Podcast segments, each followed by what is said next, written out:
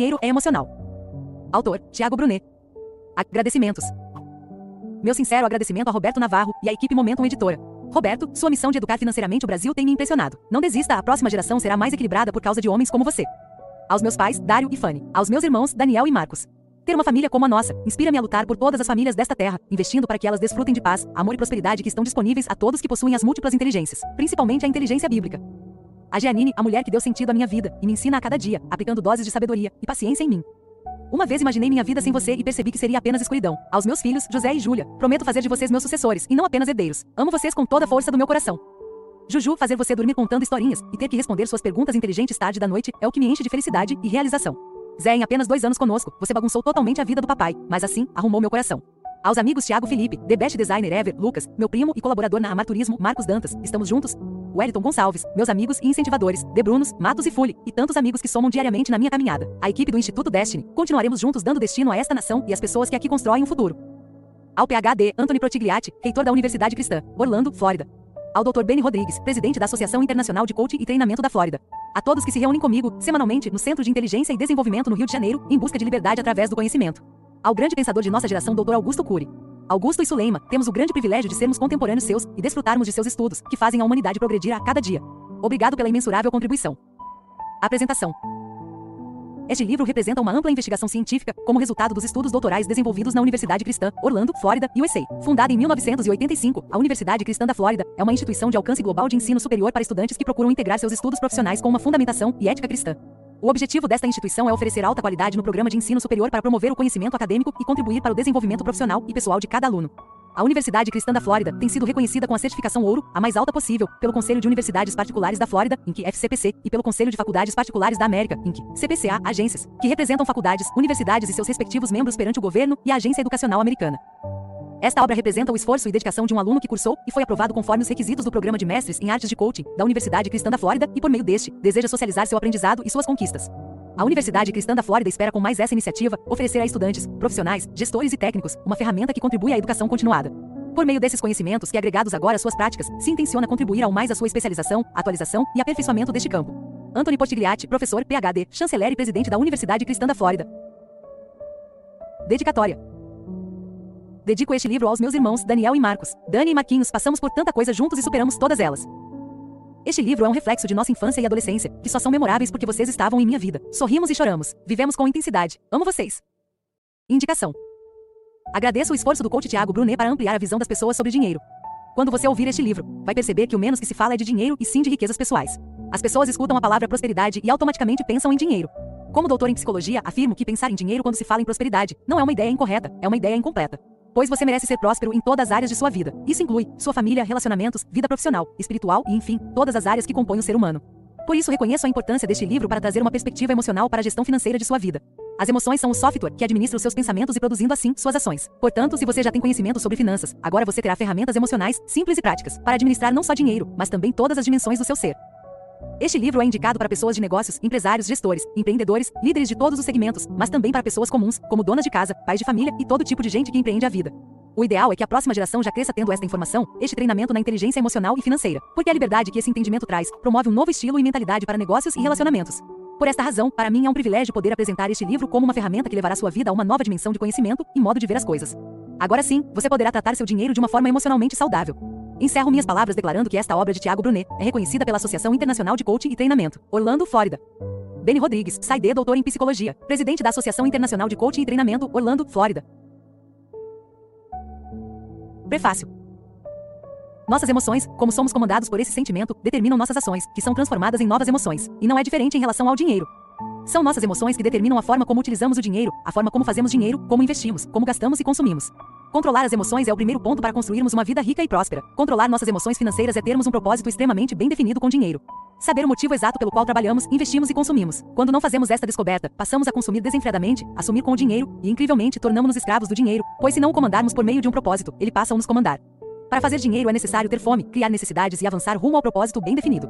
O apetite do trabalhador o obriga a trabalhar, a sua fome o impulsiona. Provérbios 16, 26 NVI, nova versão internacional bíblica. Em O Dinheiro é Emocional, Tiago Brunet trata com extrema sabedoria o assunto. Desvendando o modelo de inteligência com o propósito de criarmos a prosperidade e o relacionamento saudável com o dinheiro. Desfrute desta audição incrível e aplique em sua vida cada aprendizado dessa obra extraordinária. Paz e prosperidade. Roberto Navarro. Introdução. As pessoas imaginam que o seu dinheiro está ligado à economia do país, ao emprego atual, ao talento para os negócios ou às oportunidades da vida. Apesar de concordar que, indiretamente, todos estes fatores influenciam sua vida financeira, o ponto crucial deste livro são as emoções.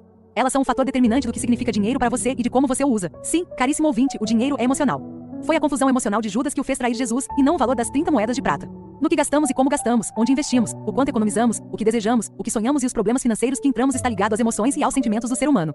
Analisando profundamente as estruturas filosóficas e as relações sociais do mundo atual, cheguei à conclusão de que nunca na história fomos tão desequilibrados emocionalmente e em tudo ao interesse financeiro. Ninguém se realiza ou se sente recompensado se não for materialmente. Isso tem afetado em larga escala as finanças de indivíduos, famílias e de cidades inteiras. Países quebraram nos últimos anos. Hoje temos diante de nós a geração mais endividada da história. Mais do que isso, estudos mostram que 65% dos casamentos que terminaram em divórcio nos últimos 20 anos foram por problemas financeiros. Pessoas abandonaram antigos e verdadeiros amigos, filhos mataram seus pais, pais abandonaram seus filhos. O mundo entrou em colapso por causa de um bilhete de papel chamado dinheiro. Quando Suzanne von Richthofen, juntamente com seu namorado, matou os pais dela marteladas, em 2002, a mídia brasileira noticiou que a motivação foi financeira. A herança estava em jogo. Analise este crime minuciosamente e você vai concluir que foi um caso mais emocional que financeiro. Todos chegaram a esta conclusão. Não era dinheiro que Suzanne queria, era liberdade para sentir e realizar. Emoções e sentimentos estão inseridas no que os cientistas chamam de mente, e os teólogos compreendem por alma. Tudo que sofremos na infância, as privações da juventude e os desgastes familiares, nos levaram a criar um modelo de dinheiro.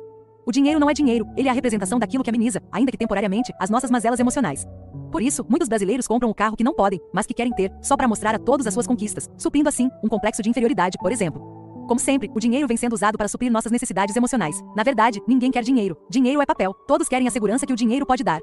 As pessoas querem aquilo que ele pode comprar, os amigos que ele traz, as viagens que ele proporciona. Seria esse o motivo de tanta desarmonia emocional? As pessoas não sabem quem são e nem o que querem, e por isso colocam toda a sua esperança de felicidade e realização no dinheiro. Tenho sonhado com uma geração saudável financeiramente, pois apesar de existirem outras áreas primordiais para uma pessoa ser feliz, o dinheiro, no mundo capitalista de hoje, é uma fonte da realização. Ele representa a concretização de sonhos e projetos. Nas mãos certas, o dinheiro é uma arma poderosa para desenvolvermos indivíduos, famílias e cidades. Nas mãos certas, serve para criarmos um mundo melhor. Quando falo em dinheiro, não falo em quantidade, em bens ou em riquezas, e sim de tudo aquilo que você precisa para cumprir o seu propósito aqui na Terra. Isso sim, vai te fazer feliz e realizado. Isso é prosperidade. Com as emoções debilitadas, o ser humano é capaz de gastar tudo que tem em apenas um dia de jogo em cassinos. Ele pode gastar o pagamento do mês com uma prostituta, pode investir todas suas economias em um negócio que jamais sairá do papel. Pode estourar o limite do cartão de crédito, um dinheiro que ele não dispõe no momento, para comprar um produto que só usará uma vez na vida, e como sempre, é só para tapar o buraco emocional que todo ser humano que ainda não adquiriu este conhecimento tem. Se dinheiro é emocional, primeiro precisamos estar convictos que somos saudáveis emocionalmente, para depois pensar em ganhar e administrar riquezas.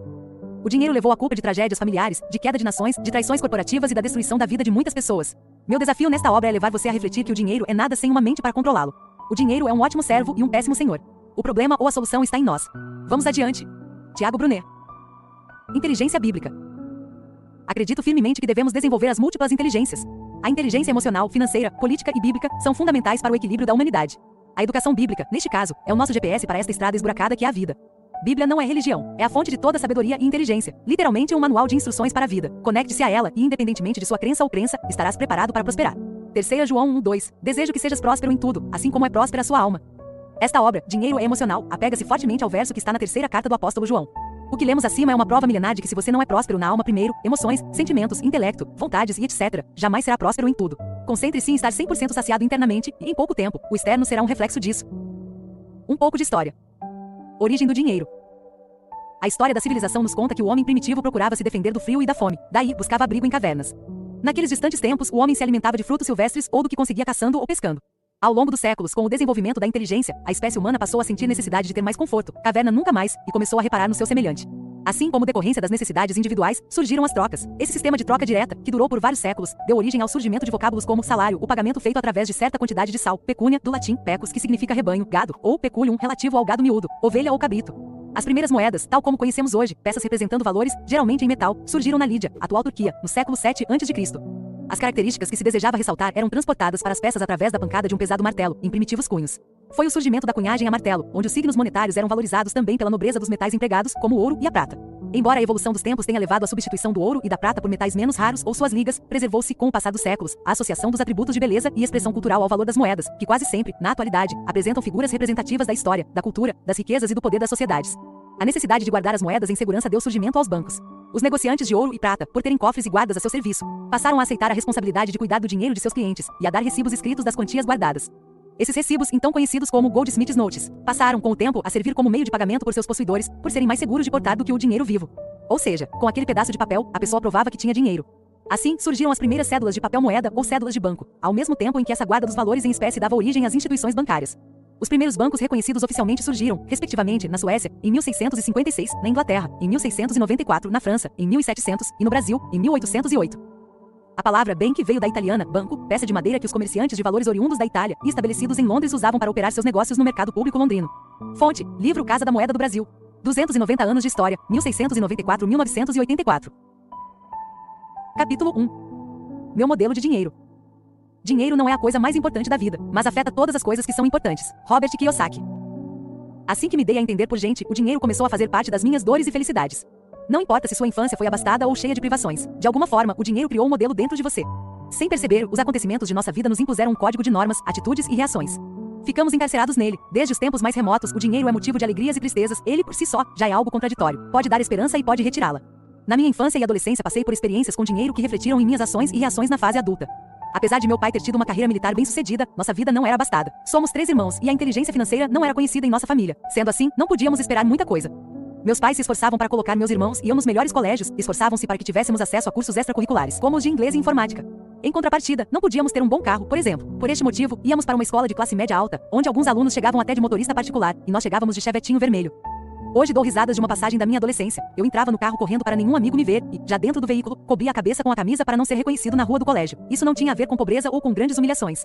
Não passávamos necessidade alguma, mas, simplesmente por não ter o que os outros tinham, o cárcere emocional ia tomando conta da minha mente, impondo rígidos limites e complexos. O problema é sempre do tamanho que você o imagina. Tratando-se de infância e adolescência, tudo se potencializa. Esses acontecimentos, sem importância, na verdade, influenciam como vamos manejar com o dinheiro no futuro. É criado um modelo mental que revela o que significa dinheiro para nós. É provável que todo nosso orçamento na fase adulta seja gasto com o objetivo de não passarmos mais por situações semelhantes à da infância, adolescência ou até mesmo eventualidades que passamos já crescidos. Logicamente, há exceções nessa afirmação, e para os que tiveram uma infância abastada o mesmo acontece de forma invertida. Quando crescem perdem o sentido de valor que o dinheiro tem. E, é claro, há exceções nesses casos também. Quando abri minha primeira empresa, depois de passar pelas dificuldades que todo empreendedor está sujeito no início, comecei a ganhar dinheiro, e foi aí que tudo começou. É neste momento que o nosso modelo de dinheiro se revela. Em apenas três meses faturando, tentei viver tudo aquilo que fui privado durante a vida. Queria viajar para todo lugar, trocar carro nacional pelos importados, comer em restaurantes com comidas que nem sabia o nome, mas que eram caras. Queria mostrar para todos que, enfim, eu venci. Agora eu era livre e nunca mais seria envergonhado como antes. Triste ilusão. Quando não possuímos excelência emocional, gastar dinheiro significa apenas tentar reparar a dor do passado. Só que, na verdade, esse pedaço de papel possui grande valor, mas não tem o poder de apagar o que vivemos. Dessa forma, a decepção é inevitável. O rei Salomão, um célebre governante de Israel, mil anos antes de Cristo, foi o homem mais rico que já passou por esta terra. Historiadores, religiosos e teólogos concordam com esta afirmação. Em um dos seus últimos escritos, o livro de Eclesiastes, o pregador, como era conhecido na nação dos judeus, deixou-nos algumas dicas sobre dinheiro. Eclesiastes 7, 12 NVI, a sabedoria oferece proteção, como faz o dinheiro, mas a vantagem do conhecimento é esta, a sabedoria preserva a vida de quem a possui. A característica da sabedoria, que é o princípio da excelência emocional, é ter vida. Quem só tem dinheiro tem uma espécie de proteção, porém com muitos limites. Com sabedoria e, consequentemente, inteligência emocional, temos proteção e vida. O que pode ser melhor que isso? Imagine sua família e seus negócios desfrutando destes dois ingredientes da felicidade. Ganhar dinheiro e administrá-lo, investir, poupar, negociar e opinar sobre dinheiro está conectado ao que você viveu ou sobreviveu na infância e adolescência. Hoje, somos reflexo daqueles momentos bons ou ruins que passamos. Muitos reeditam as janelas traumáticas da memória e conseguem, apesar de uma infância de profunda privação e vergonha, vencer na família, nos negócios e também socialmente.